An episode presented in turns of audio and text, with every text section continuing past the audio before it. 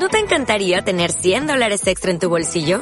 Haz que un experto bilingüe de TurboTax declare tus impuestos para el 31 de marzo y obtén 100 dólares de vuelta al instante. Porque no importa cuáles hayan sido tus logros del año pasado, TurboTax hace que cuenten. Obtén 100 dólares de vuelta y tus impuestos con 100% de precisión. Solo con Intuit TurboTax. Debes declarar para el 31 de marzo. Crédito solo aplicable al costo de la presentación federal con TurboTax Full Service. Oferta sujeta a cambios o cancelación en cualquier momento.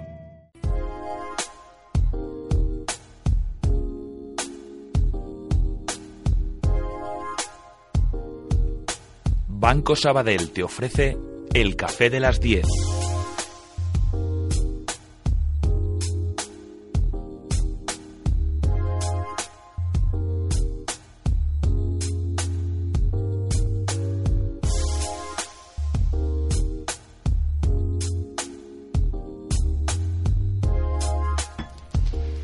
Pues ya tenemos el café de las 10 servido, ¿eh? y esta vez sí que sí. A ver si haremos una foto también de que todos nuestros tertulianos vienen aquí con, con su café para, para debatir de estos temas que, que traemos hoy a la mesa de, de Onda Inversión. Muchos temas por los que arrancamos la semana, una nueva semana en donde hay algunos que serán repetidos, Adriana García, y otros que traemos nuevos a la mesa. Hay Buenos algunos días. que nos eh, suenan repetidos, eso es. Buenos días. Hoy, por ejemplo, el Consejo de Ministros se reúne de manera extraordinaria para recurrir la consulta catalana. Reunión que preside Mariano Rajoy y que previsiblemente aprobará los recursos ante el Tribunal Constitucional contra la Ley de Consultas catalana y el decreto de convocatoria de la consulta soberanista del 9 de noviembre. Todo porque el pasado sábado el presidente catalán Artur Mas firmó el decreto de convocatoria de la consulta soberanista. El presidente del gobierno ha dicho cuál es la posición del gobierno. Intenciones que pasan por cumplir y hacer cumplir la ley. Además, eh, conocemos en el Economista las ocho plagas que sufriría la economía de Cataluña ante una eventual independencia. Una hipotética Cataluña independiente plantea numerosas preguntas. Por un lado, la deuda y su salida de la Unión Europea. En 2013, la comunidad autónoma más endeuda- de- endeudada de España fue Cataluña. A esto se suma que si Cataluña se independizase, quedaría fuera de la Unión Europea. Un argumento que también sostiene la Comisión Europea. El Producto Interior Bruto se vería afectado. La ruptura comercial entre las dos economías podría llegar a suponer una pérdida del 5,7% en el PIB catalán y en el caso español podría retroceder hasta un 1,4%. Las pensiones además sufrirían recortes, Cataluña sufriría un superávit comercial ya que vende a España casi el doble de lo que compra en la península. Además se produciría una fuga de empresas, las inversiones extranjeras caerían y muchos bancos trasladarían sus sedes a otras ciudades. Además, el martes se aprueban los presupuestos generales del Estado que llegan pues al Congreso. El proyecto de ley de presupuestos generales del Estado para 2015 recoge el compromiso de reducir el déficit público de la Administración central al 2,9% del PIB. Estas cuentas se han elaborado sobre la base de un límite de gasto un 3,2 inferior que un año antes. Y cumplimos un primer aniversario, pero esta vez de la ley de emprendedores, que no ha cumplido las expectativas. El proyecto ponía las bases para cubrir algunas de las principales demandas de los pequeños empresarios, como eran las relativas al IVA de caja, la creación de empresas, la financiación o la responsabilidad limitada. Bien, pero un año después se han cumplido estas expectativas, pues algunas de las principales asociaciones lo analizan y dicen que no, que ha sido una pequeña decepción y que las expectativas que tenían con esta ley de emprendedores eran bastante altas, pero que desgraciadamente el resultado final no ha sido acorde. En nuestra entrevista pues refrescaremos un poco nuestro ambiente del café de las 10 porque sabían que las aplicaciones móviles dan trabajo a casi dos millones de personas en, en España. Pues hablaremos de este curioso dato en nuestra entrevista con los expertos de Blumi. Pues vamos a ver esas aplicaciones móviles que parece son eh, un, un interesante sector en el que empleas en tiempos de crisis y esos presupuestos generales del Estado que, que presentaban el, el- el viernes y que, bueno, más o menos eh, seguían un poco la tónica que, que se esperaba dentro de, de las previsiones y de las encuestas que, que se realizaron previas a, ese presu- a esos presupuestos generales del Estado. Vamos a hablar de todo ello hoy con María Teresa Mera, que es profesora de Economía Aplicada de la Universidad Complutense de Madrid. María Teresa, buenos días. Buenos días, Ana. Presupuestos generales del Estado que, cumplen, que echa algo en falta usted. Bueno, habrá que ver más el desarrollo porque solo ha salido una línea general de lo que se pretende hacer. Yo creo que van, que en algunas cosas por lo que se ha dicho, mejoran en respecto de la inversión eh, en general, el I más de más I, y respecto de la educación y sanidad, si es que lo cumplen.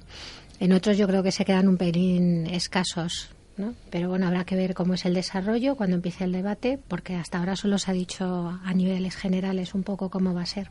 Decían eh, en seguridad social era lo, quizá lo, más criticado en la materia de, empleo y, ayudas un poco al, a los desempleados, seguridad social y transferencias al servicio público de empleo estatal son un 14,8% menos. El gasto en pensiones subirá, sin embargo, entre un 3 y un 3,5 y, como bien comentaba, hay más de cultura, educación o inversión pública entre un 4,5 y un 6%. Claro.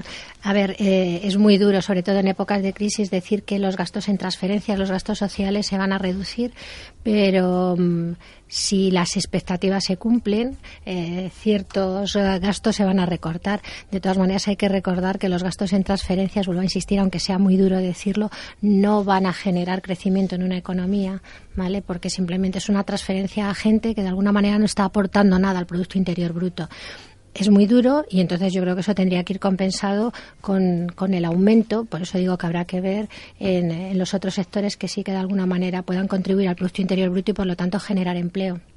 Salvador Molina es presidente del Foro Ecofin. Salvador, buenos días. Hola, buenos días. Por lo menos el incremento en, en I más de más I, eso sí nos gusta, ¿no?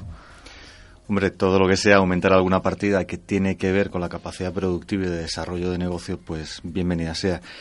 Pero de todas maneras siguen siendo unos presupuestos eh, que están eh, de alguna manera limitados a tener que pagar el alto endeudamiento que tiene que tiene España, ¿no? Ese 2,9% que tienen previsto para de reducir el déficit lleva unos presupuestos de contención, de crisis, nada expansivos. Por lo tanto, eh, por decirlo de alguna manera y para que nos entiendan también los oyentes, el 2015 va a ser un año de seguir confiando en la empresa privada española en el sector privado español y el sector público sigue con su reconversión y con sus ajustes, ¿no? Por lo tanto, no podemos esperar grandes alegrías que vengan ni de empleo ni de ningún otro ámbito de inversión por parte del sector público. Tendremos que seguir siendo los de a pie, los autónomos, los pymes, las empresas españolas, las que están internacionalizándose, pues las que tiren del carro, ¿no? Y mirando a otros mercados, no a Europa, porque Europa además es el tío vivo que se nos para y nosotros con cara de velocidad estamos ahí paraditos en el tío vivo y tendremos que buscar nuevos mercados. ¿no? Te pone en el tío vivo insert coin.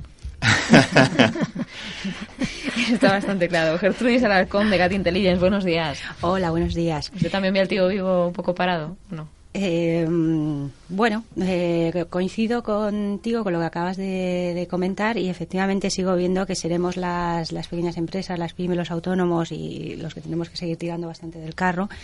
Y bueno, todo lo que tiene que ver con I más D más I eh, para mí está muy vinculado, desde mi punto de vista profesional, con el mundo de la inteligencia.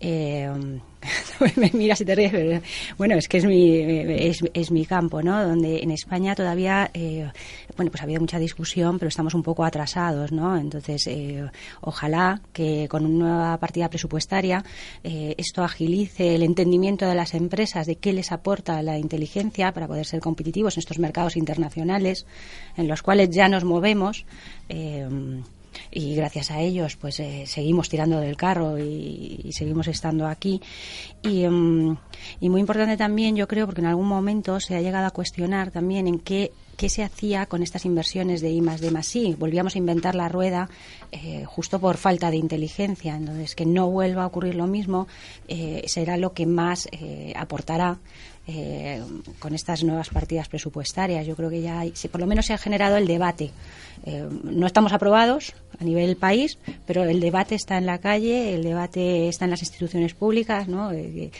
con la discusión de qué corresponde al Estado, qué corresponde al mundo de la empresa en el tema de inteligencia y, cada vez más empresas pues se preguntan lo que eh, habíamos incluso comentado hace un rato antes de empezar, ¿no? ¿qué, inteligencia, ¿no? ¿Qué tipo, ¿no? ¿Para, qué? Yo, yo, por alusiones me gustaría decirte que no que no tanto reía como sonreía, porque me ha gustado ligar lo del concepto de I más D al tema de inteligencia, porque es de inteligentes en invertir en I más D.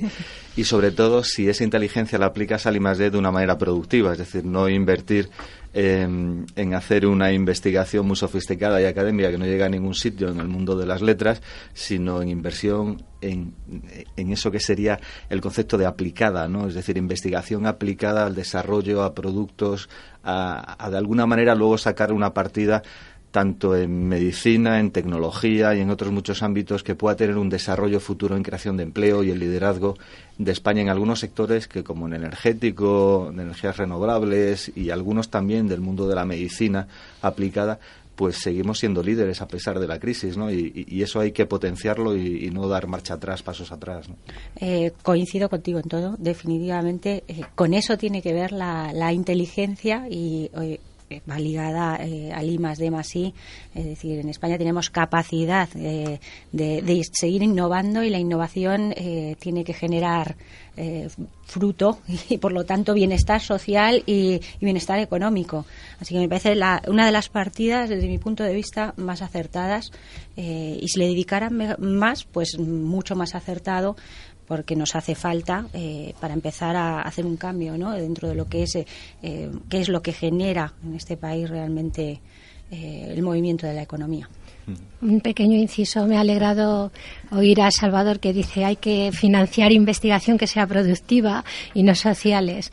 ¿no? Y entonces, un poco al hilo, quizá por la parte académica que me corresponde, eh, me ha encantado oírlo porque eso tiene que ver con el debate y con la manipulación que se ha hecho muchas veces a los estudiantes cuando se han querido reducir carreras sociales que pueden ser muy interesantes, a las cuales se está pidiendo que se les asigne bastantes recursos, pero que los trabajos de investigación a los que van a llevar a cabo, que están muy bien, estudiar cómo evolucionado la historia, que es la historia. Yo creo que la historia no hay que olvidarse de ella, pero no solo la historia, sino me refiero a todas las ramas sociales, pero que de alguna manera ha habido un movimiento, como muy bien sabéis, a nivel educativo en contra de que se redujeran la financiación a este tipo de, estudios, ¿no? Pero vamos, eso es un pequeño inciso al hilo de lo que has dicho de que la inversión tiene que ser Me gustaría matizar esta postura para que no parezca el tío Gilito ahí con su bolsa de dinero bajo el brazo. antes, antes al contrario.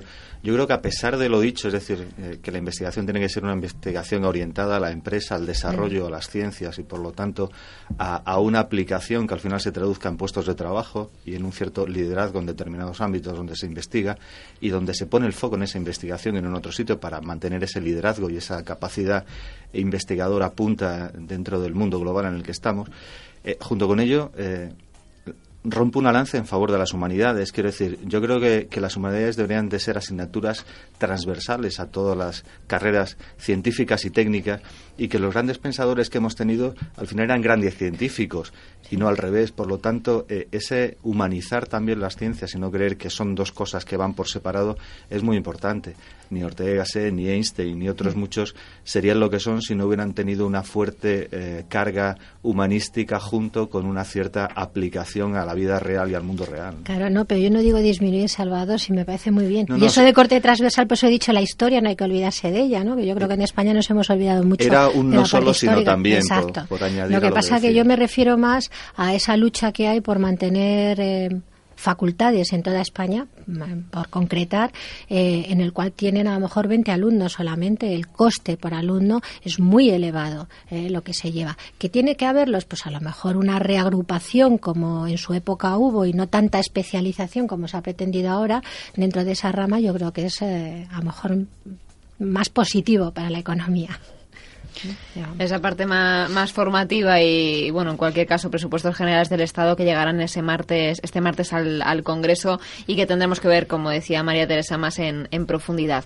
No sé qué opinan ustedes del monotema. Ayer en alguna entrevista que, que se vivió en, alguna televisión em, había gente que decía, es que ya es el tema más recurrente, ya estoy cansado del tema del 9N pero en cualquier caso tenemos que seguir hablando de él porque hoy estaremos pendientes de ese Consejo de Ministros extraordinarios eh, con ese recurso a la consulta catalana y leíamos a través de medios digitales eh, de economía que el expresidente, por ejemplo, del Tribunal Constitucional, Pascual Sara, ve muy difícil que el tribunal se pronuncie antes del 9 de noviembre para eh, esa sentencia ¿no? de la ley de consultas catalana y sobre el decreto de la convocatoria del referéndum independentista. No sabemos si será una cuestión de plazo o finalmente eh, quedará un poco esa vía abierta para que las urnas, como decía ayer el, presidente más, eh, salgan a la calle. Hombre, yo creo que este, esto es un mensaje directo a Artur Mas diciéndole no nos amenace conseguir el proceso preelectoral porque el 9 de noviembre no va a tener una sentencia firme. Luego, la medida cautelar, que es la suspensión per se, desde que el Gobierno entrega al Tribunal Constitucional esta solicitud se va a mantener más allá del 9 de noviembre.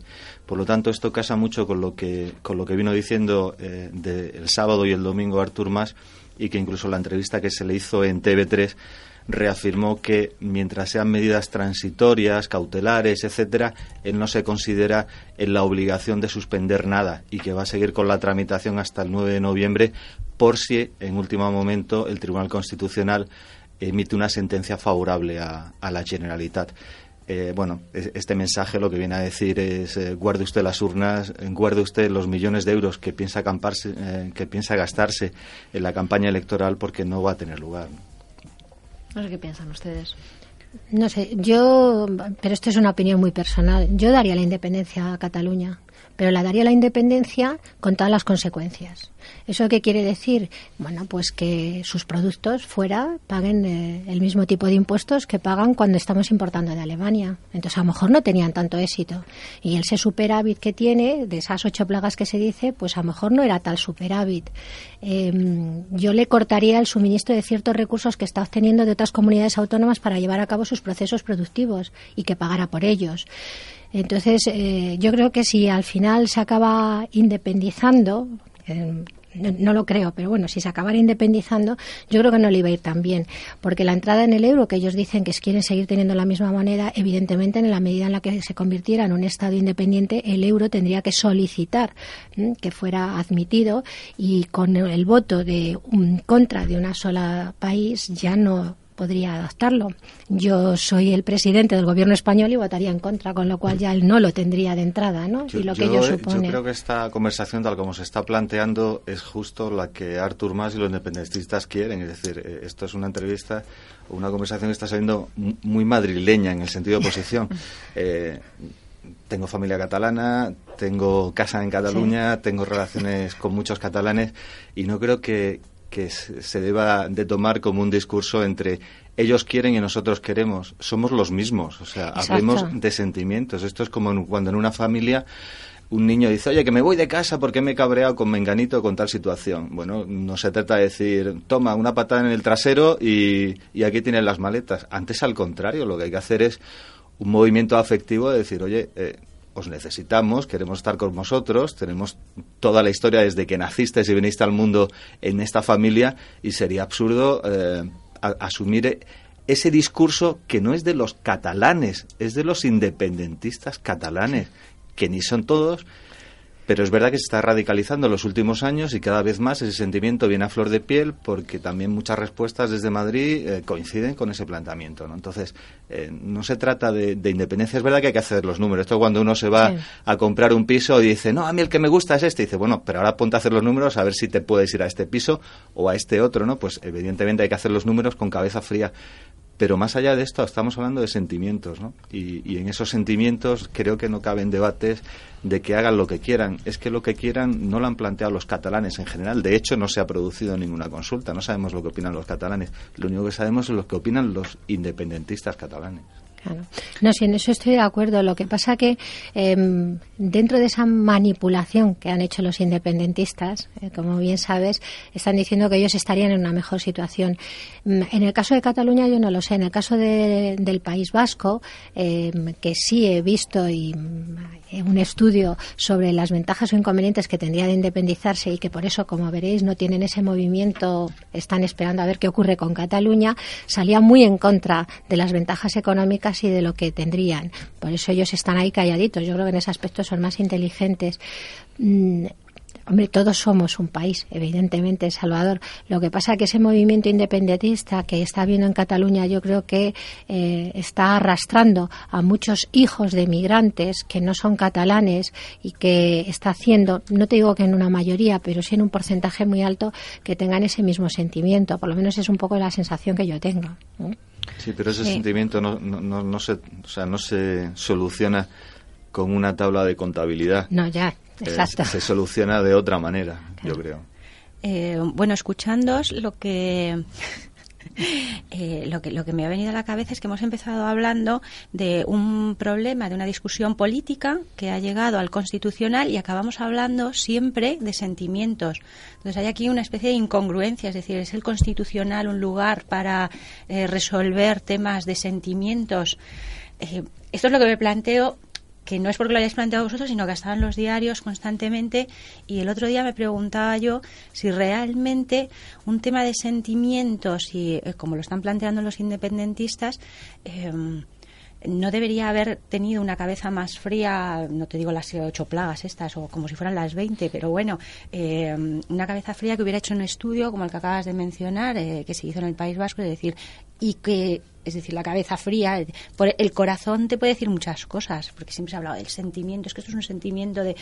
Eh, pero mm, nadie, muy rara vez te dejas llevar por el corazón, es decir, la, gente que se lleva a llevar por estos sentimientos emotivos muchas veces se arrepiente al después, porque esa emotividad no ha estado regida por la racionalidad y, y, te has equivocado, de, eh, has cometido errores gordísimos porque los sentimientos no, no entienden eh, de las consecuencias de los actos. Entonces, bueno, un debate político que acaba en el constitucional, que es para, en mi entender, dirimir cosas mucho más allá de, eh, que esta disputa política y acabamos diciendo que es todo sentimiento bueno, eh, plantea un tema es, el artículo 1 de la Constitución, o sea que el Tribunal Constitucional tiene mucho que decir porque es el primero de los artículos que nos aunan como, como definición de. Eh, definitivamente, pero, pero entonces los sentimientos no. Eh, los sentimientos están en la base de la creación de la propia Constitución y ahí se definieron precisamente los sentimientos, las sensibilidades, las emociones, los, las historias particulares de cada territorio, etcétera, etcétera.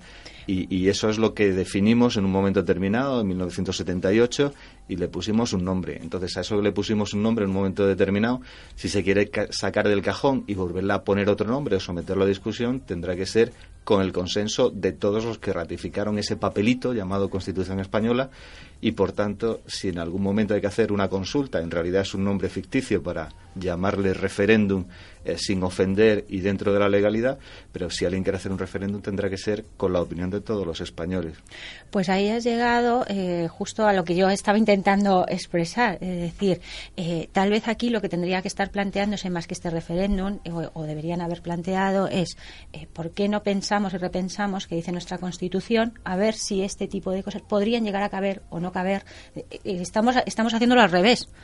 que al final entiendo, todo esto acabará en, un plan, en plantearse una reforma de la Constitución y seguramente acabará reformándose. Eh, pero pero lo, de momento está planteado la, casa por el tejado. Esa es la vía del Partido Socialista Obrero Español, ¿no? Eh, eh, llevar el debate al Parlamento y, y, reformar, si fuera necesario, la Constitución española. Ese es el debate en el que los independentistas catalanes no han querido entrar precisamente por no darle eh, voz y voto, y saben que los votos ahí tendrían las de perder, a, al resto de los españoles y lo que quieren es que ese voto sea exclusivo de los que viven en Cataluña y tienen derecho al voto en Cataluña. Aún así, hay, hay, encuestas también que dicen que si se llegara a hacer toda la, eh, encuesta del referéndum independentista eh, en toda España, a lo mejor saldría que sí que, que la gente prefiere que sea independiente. Bueno, permíteme que me sonría y que además que, que, bueno que esperara esa, a ese resultado. No, no creo. No creo que además, ellos van a plantear, aparte de la independencia, también ser un Estado dentro del Estado español, que eso eh, en, durante la entrevista de ayer en redes sociales ah, hubo bastante polémica porque decían al final lo que quieren es seguir cobrando del Estado central siendo un Estado dentro del Estado. Exacto. Pero esa es, esa es la segunda pregunta. Es decir, el primero es si quieres ser un Estado y el segundo es si quieres ser un Estado dentro de España y la Unión Europea. Pero esa segunda pregunta no se ha planteado, Salvador. Se ha, planteado Hay dos preguntas en la consulta. La primera es si quieres ser un Estado y la segunda es si quieres que ese Estado independiente esté dentro de, España. Me parece que hay tres. O sea, hay, eh, ¿quieres ser independiente, no quieres ser independiente o quieres ser un Estado dentro del Estado español? Bueno, si votas a la primera que no, no tienes que votar a la segunda. O sea, pues, a la primera puedes votar quiero ser un Estado independiente o no quiero ser un Estado independiente. Si votas a la primera que quiero ser un Estado independiente, pasa a la, segunda opción. En el caso de que quieras un Estado independiente, ¿cuál es tu opción? ¿Dentro de España o fuera de España? Entonces, bueno, eh, en esa tesitura mm, yo creo que, primero, la consulta es, anticonstitucional, la segunda...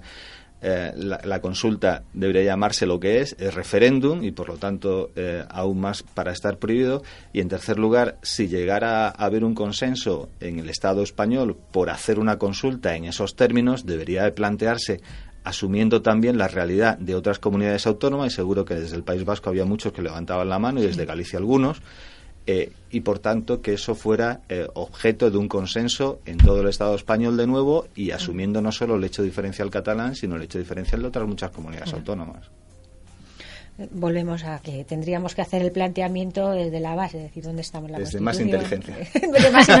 llevas toda la razón, vamos, ahí coincido contigo.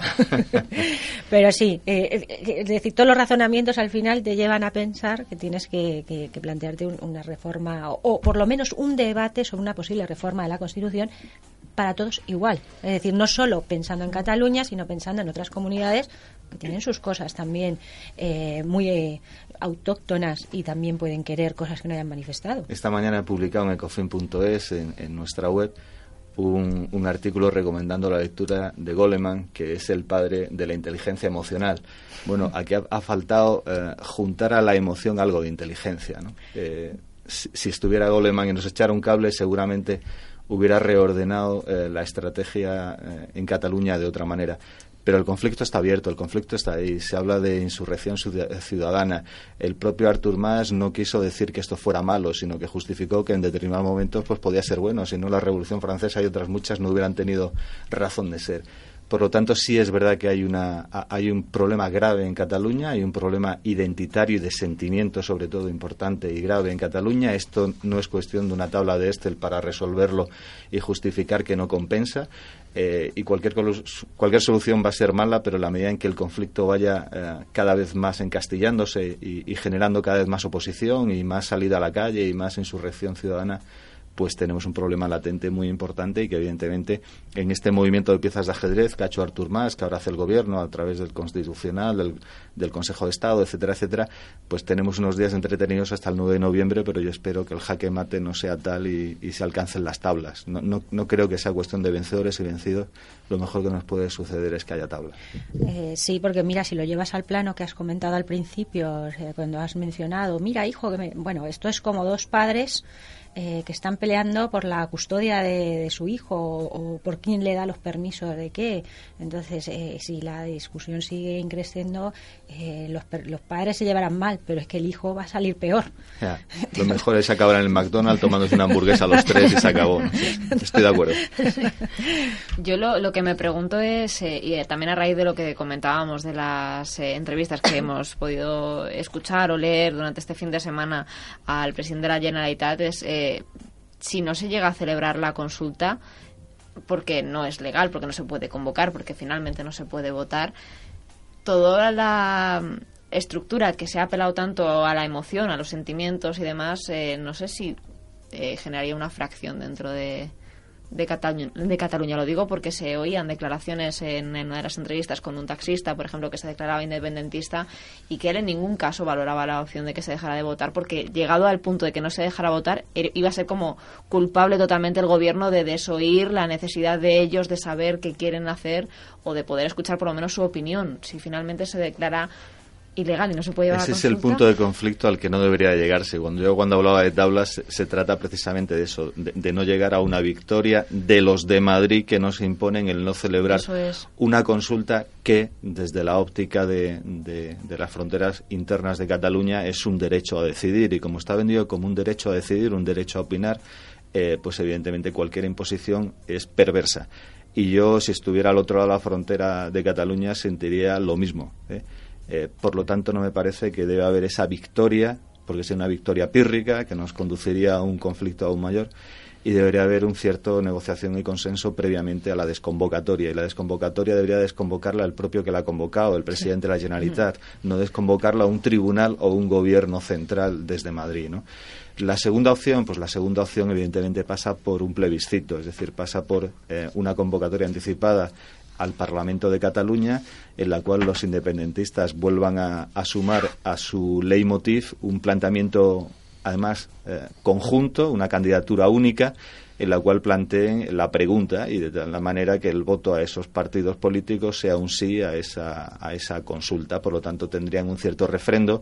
Lo que pasa es que ese refrendo no sería validado internacionalmente, que es lo que quiere Artur Mas, no sería validado internacionalmente como un referéndum en el cual la mayor parte de una población ha decidido un cierto derecho a autodeterminación, que no existe además, porque la Constitución no da ese derecho, y por lo tanto no podrían validar ese mensaje. Bueno, es una opción menos mala, y yo creo que en ese sentido Artur Mas a lo que se enfrentaría sería a la disolución de su propio partido. Es decir, eh, lo más parecido a, a CIU en estos momentos yo creo que es la UCD de, mm, del momento de descomposición. ¿no? Eh, eh, bueno, sería un problema grave porque además el único interlocutor válido para, para llegar a una cierta negociación sería Oriol Junqueras desde Esquerra Republicana de Cataluña y él ha manifestado varias veces que su posicionamiento es intransigente, es decir, que ellos quieren lo que quieren y, no admiten negociación. Ese es el problema. Ese es un problema. Yo creo que es que quieren eh, hacer, eh, quieren compararse con, con lo que se ha hecho en Escocia, ¿no? Pero el mm. propio primer ministro escocés dijo que la situación de Cataluña no era la situación de Escocia, que hay una diferencia muy grande y que no se puede comparar. O sea, que incluso a nivel internacional no están respaldando, por decirlo así, ese referéndum. Sí, porque por los que no lo sepan y estén escuchando esto, digamos, la situación de Escocia fueron dos estados independientes que en un momento determinado negociaron una unificación de dos antiguos reinos, el reino de Escocia y el reino de Inglaterra. Y, de esa unificación, además, hubo una bandera eh, que unificó eh, las otras dos banderas, es decir, el aspa blanco de, San Andrés de los escoceses con la cruz roja de San Jorge, que por cierto los, esto sí que los identifica con Cataluña, que tienen el mismo símbolo. Pero esas, esas dos cruces, el aspa y la cruz, es lo que configura hoy la bandera del Reino Unido de la Gran Bretaña, que no se llama Inglaterra, se, llama, Reino Unido de la Gran Bretaña. Por lo tanto, sí, sí es verdad que en un momento determinado ellos decidieron una cosa y ahora podrían volver a decidir sobre esa misma cosa. En el caso de Cataluña, eh, históricamente esto no, no parece que nunca entre ha sido otras cosas porque históricamente era el Reino de Aragón. Sí, o sea, puestos, puestos, al planteamiento, del referéndum eh, escocés, tendría que ser el Reino de Aragón el que planteara al reino de Castilla, comillas, comillas, eh, el derecho a decidir. Por lo tanto, deberían de votar en Zaragoza, en Teruel, además de en Tarragona o Barcelona. Exacto. Tenemos en cualquier caso, como decía Salvador, unas semanas entretenidas hasta, hasta que se lleve a cabo o no eh, esa resolución de qué sucederá el 9N. En cualquier caso, me gustaría también hablar de, emprendedores, porque la pasada semana charlamos un poco de, cómo estaba el panorama también para esas personas que, que, se han vendido como un poco la salvación, obviamente, de la crisis, pero que la palabra emprendedores como que se ha dejado un poco al aire, ¿no? Todo el mundo tenemos que ser emprendedores y nos hemos quedado en paro. Bueno, pues aprovechar a, relanzar vuestro sueño y montar vuestra empresa y algo que no es tan sencillo. Hablábamos del IVA de caja la pasada semana y hoy echamos un vistazo también a esa ley de, emprendedores que parece que no termina de cumplir con las expectativas, según, eh, bueno, habla el, presidente del Club de Emprendimiento que dice que fue una pequeña decepción, en las expectativas que teníamos puestas eran bastante altas y desgraciadamente pues el resultado final no ha sido acorde con, con lo que ellos esperaban en esa ley de apoyo a los, emprendedores que, como decimos hoy, 29 de septiembre, pues celebraría el primer aniversario.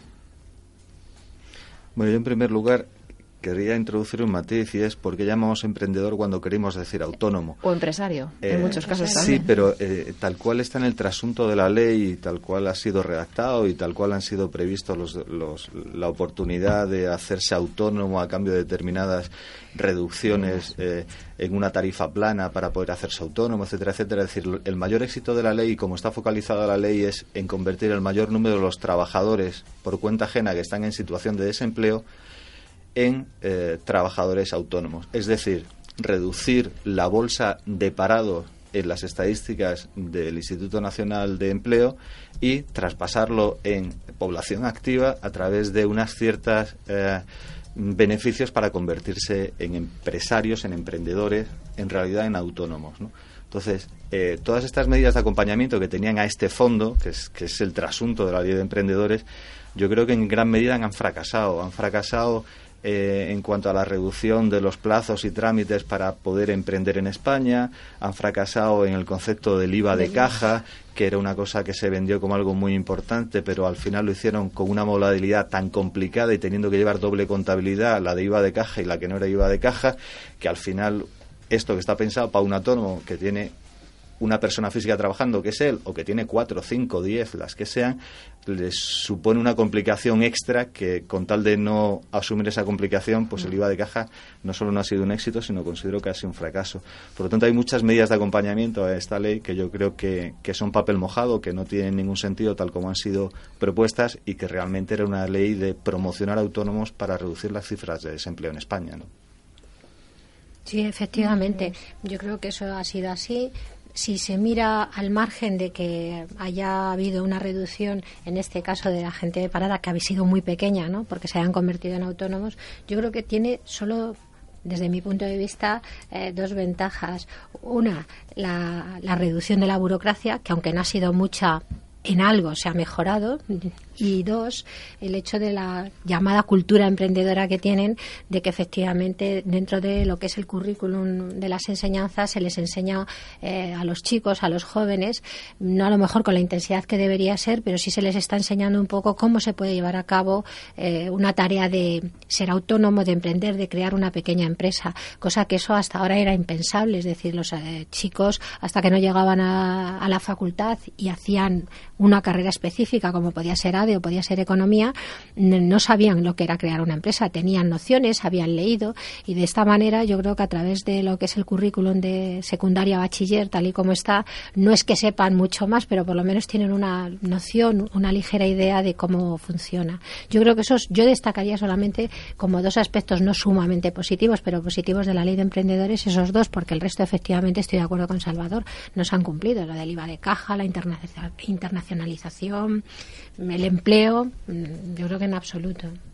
Sí, coincido contigo en que hay una serie de, dificultades que tiene que afrontar el, emprendedor o el que va a emprender. Eh, primero, que muchas no son sabidas o conocidas, pensando en jóvenes, que no todo lo que tiene que emprender ni emprende en este país son tan jóvenes, eh, de conocimientos de qué implica llevar una empresa. Y después algo que es muy conocido, es decir, el autónomo emprendedor, hasta que no encuentra su primer cliente, no se da de alta.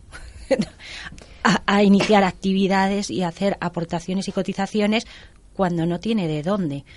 Y efectivamente también se buscó que, que, fuera para reducir las tasas de desempleo, pero es que no todo el mundo cuenta con un capital que aunque sí se ha reducido la burocracia para montar empresas y sí es mucho más económico y rápido, eh, son costes que hay que asumir eh, y que tiene que asumir esa persona eh, contra, no sé, contra la nada.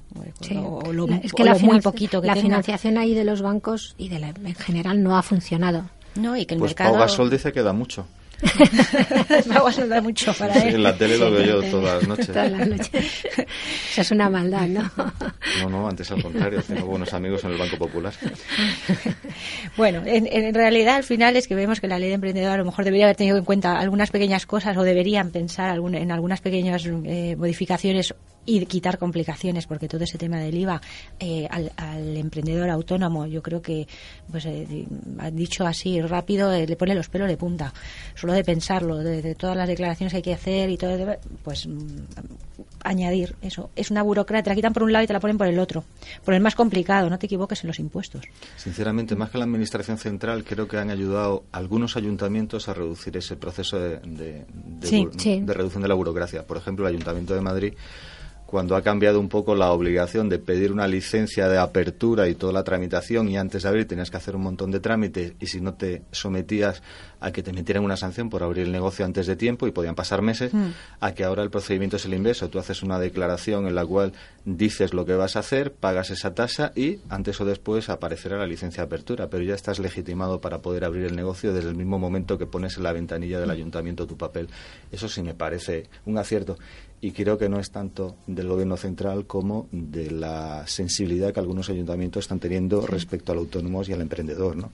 Y, y, veis que estamos hablando de emprendimiento eh, en locales comerciales, es decir, que estamos buscando un emprendimiento que teóricamente no era el que buscaba la ley de emprendimiento, mm. sino es el emprendimiento habitual del autónomo que coge un dinero de un desempleo, de un ERE o de una capitalización del paro y se va y monta un negocio, un pequeño negocio donde él va a ser el trabajador de ese centro. Hmm. Efectivamente. Efectivamente. Es que para cualquier otro tipo de emprendimiento el recurso económico que tiene que tener ese, podríamos llamarlo, desempleado eh, es importante, bastante importante. No, no, a veces hablamos de emprendedores o de empresas que son muy exitosas y, con mil euros no lo hicieron, eso seguro. Porque no se puede, no se puede. Los trámites iniciales ya se te comen. Bueno, eh, ¿Hablamos del emprendimiento tecnológico? Sí, sí, de hecho estaba, estaba esperando que terminaran el tema porque tenía que ver con, eh, con el mercado de aplicaciones móviles que, queríamos traer a la entrevista porque genera empleo y aunque estamos lejos del líder del mercado de las aplicaciones móviles, que es Estados Unidos, en nuestro país cada vez son más.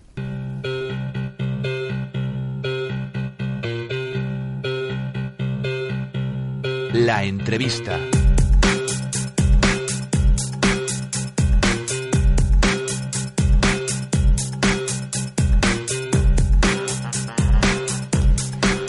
Francisco Espinosa es presidente de Bloomy. Francisco, muy buenos días.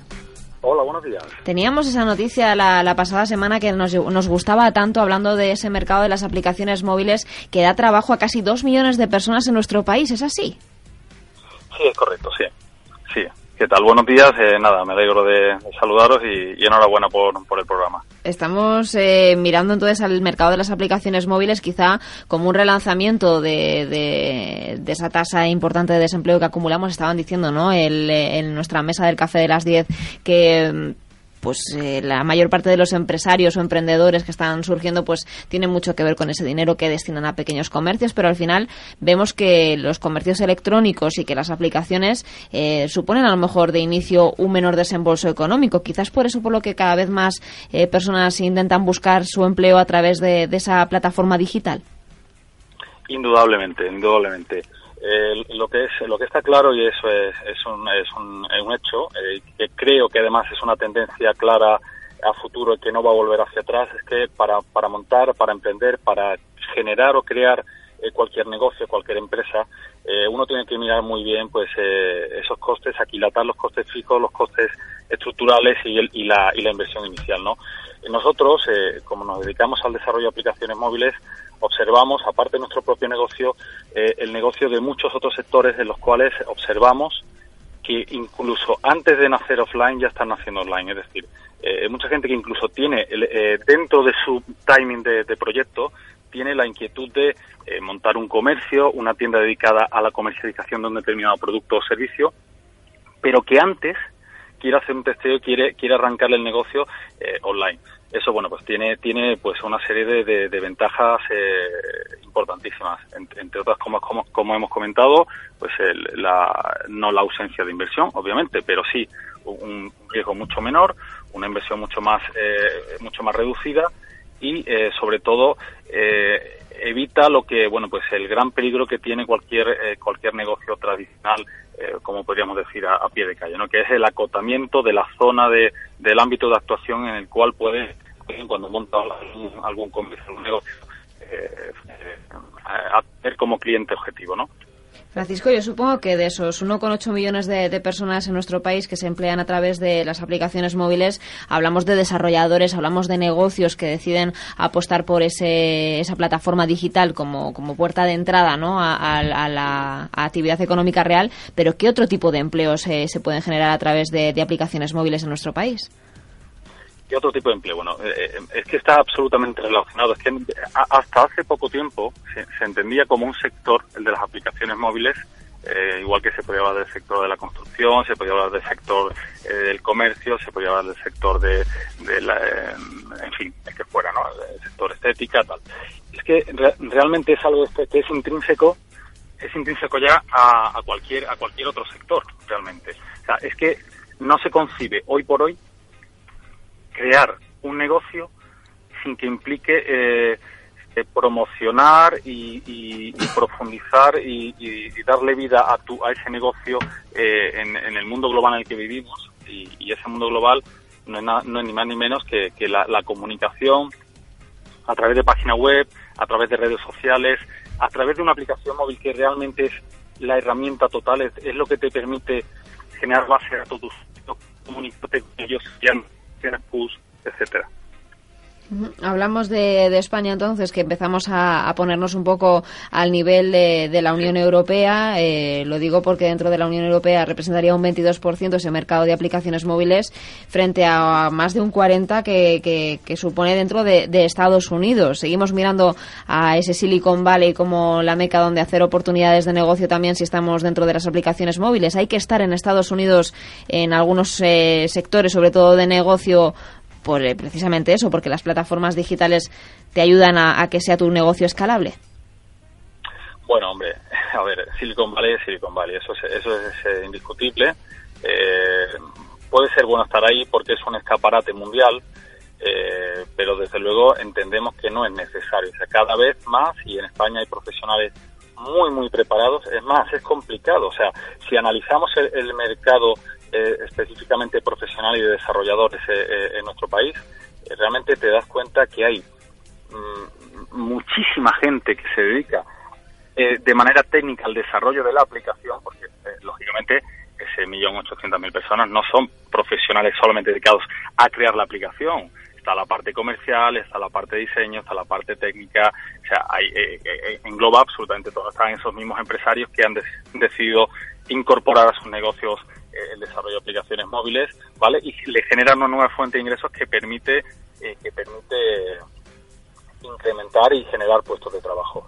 Eh, nosotros mismos lo hemos hecho así, es el enfoque, fijaos si, tenemos un enfoque claro de que está todo por hacer, vosotros mismos lo acabáis de decir, ¿no? Es decir, en Estados Unidos estamos en el cuarenta y tantos por ciento, en España en torno al 20, en Europa eh, por tanto, eh, hay mucho recorrido todavía, ¿no? Hay mucho recorrido.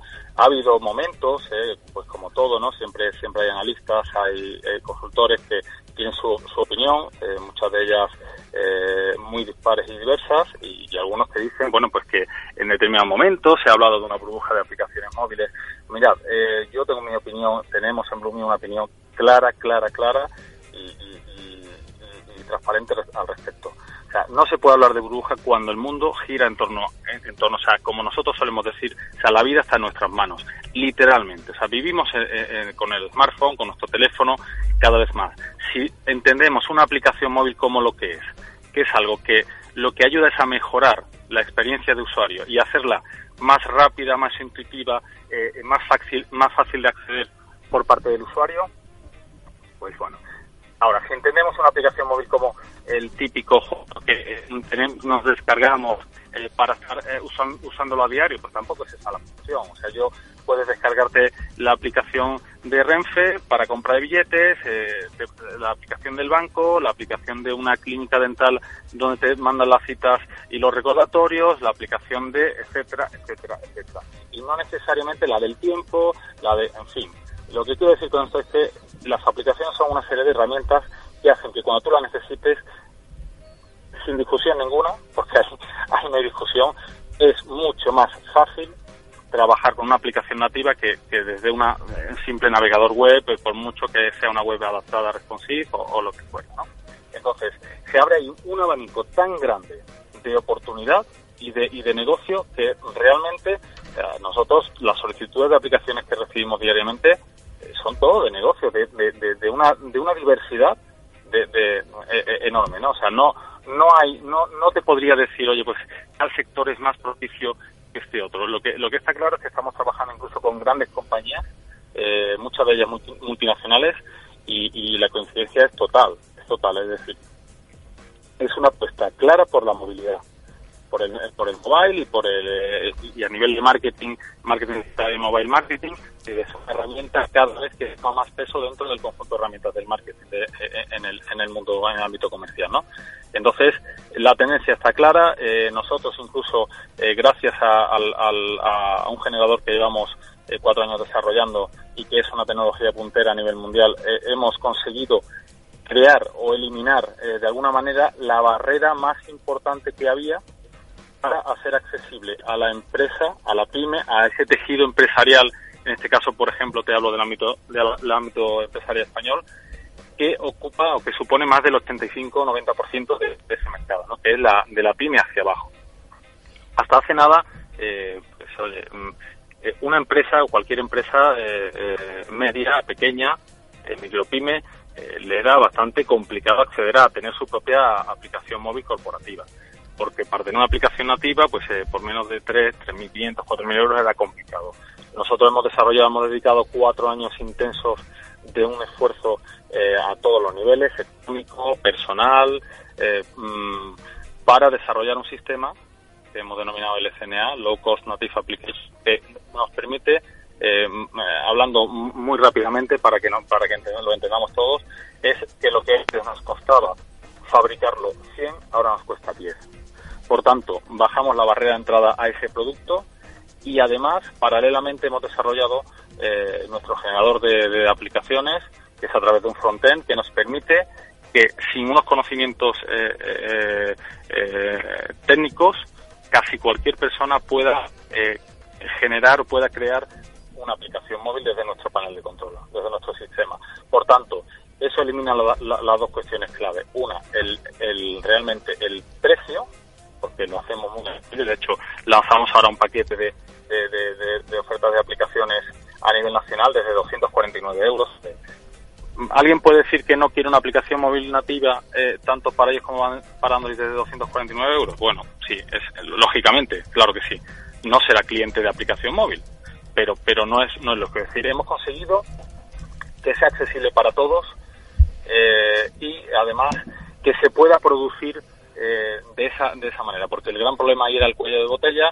Tenemos eh, eh, programadores increíbles en este país, pero por desgracia, eh, bueno, pues eh, están, están mucho fuera, tanto en Estados Unidos como Europa, sobre todo Reino Unido, están pagando bastante más que aquí a programadores, entonces, bueno, salen fuera. Francisco, en cualquier caso, estamos hablando de una problemática de salir fuera y de cómo está el mercado de las aplicaciones móviles. Tenía una pregunta a Salvador desde la mesa del Café de las 10. Sí, soy Salvador Molina, presidente del Foro Ecofin. Encantado de saludarte, Francisco. Igualmente, Salvador, ¿qué tal? Mira, yo, tenía, bueno, te has anticipado a mi pregunta. Una era la, alternativa low cost, ¿no? Es decir, programas de autoedición para facilitar un poco el, desarrollo y la inversión que una pyme o un autónomo pueda hacer en el mundo de las aplicaciones. Y pese a eso también el mundo de la saturación, es decir, que, que, conozco mucha gente que tiene aplicaciones pero que nunca nadie sabrá que las tiene porque hay una saturación eh, en las descargas de aplicaciones de los dos grandes de las dos grandes plataformas, la Android y la de Apple, que, es muy difícil alcanzar a ver eh, la aplicación, con lo cual intuyo que el mecanismo es el inverso, ¿no? Es decirle a tus clientes que usen tu aplicación. Y, la segunda duda, y aprovecho eh, para decírtelas a la vez, es una curiosidad. He visto que habéis hecho la aplicación de Susana Díaz, la presidenta de la, de la Junta de Andalucía. Sí, correcto, sí. ¿Y, en qué consiste una aplicación personal, y en este caso una aplicación personal de un político? ¿Es para captar votos, interés, decir lo que se está haciendo? ¿Cuál es el objetivo? Claro, claro.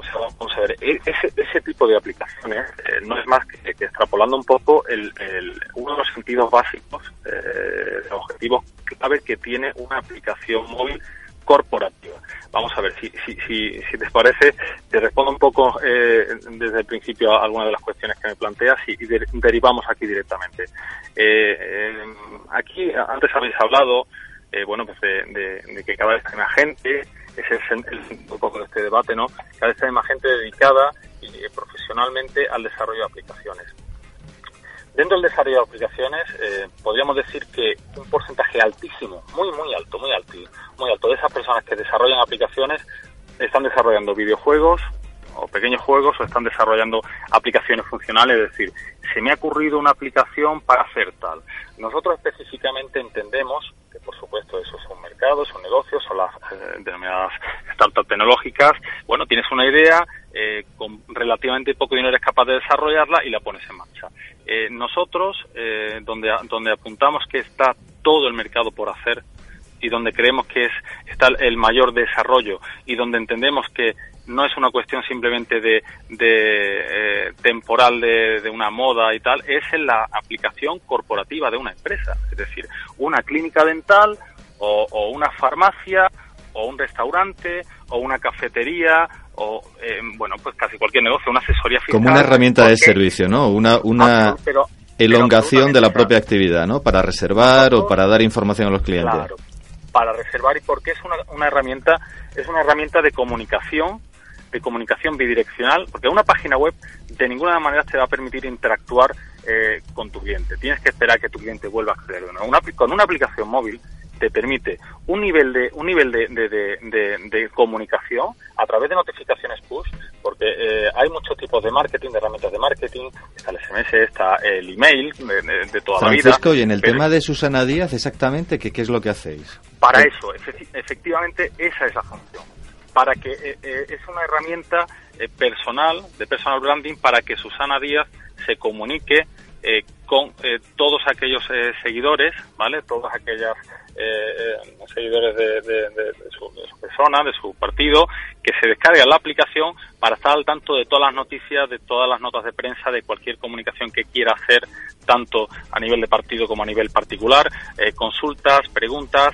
Ella, desde el panel de control, cuando ella notifica, puede contestar a una, a una única persona, a todo un grupo, segmentarla, puede programar notificaciones, es decir, tengo un acto eh, electoral tal día, a tal hora. ¿Tenéis métricas de éxito, es decir, de número de nuevos seguidores, etcétera? ¿Cuántos seguidores hay a través de esa aplicación?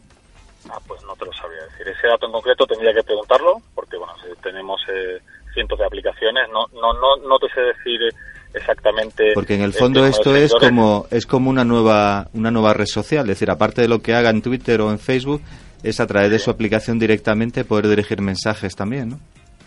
por supuesto además muchísimo más medible eh, programable eh, o sea no, no hay no hay ni comparación. Con todo el respeto para las redes sociales no hay ni comparación. No hay ni comparación porque entre otras cosas se aprovecha una economía de escala increíble. Nuestro nuestro sistema está preparado esa aplicación cuando, cuando esta señora eh, hace una notificación, eh, simplemente marca las casillas de, por ejemplo, Facebook y Twitter y automáticamente esa, esa notificación push, aparte de llegarle a, su móvil eh, directamente, como si fuera hablando, hablando un poco en plata, coloquialmente, como si fuera un WhatsApp, ¿vale? la aplicación WhatsApp que conoce todo el mundo, es, el sistema que, que utiliza la, nuestras notificaciones push.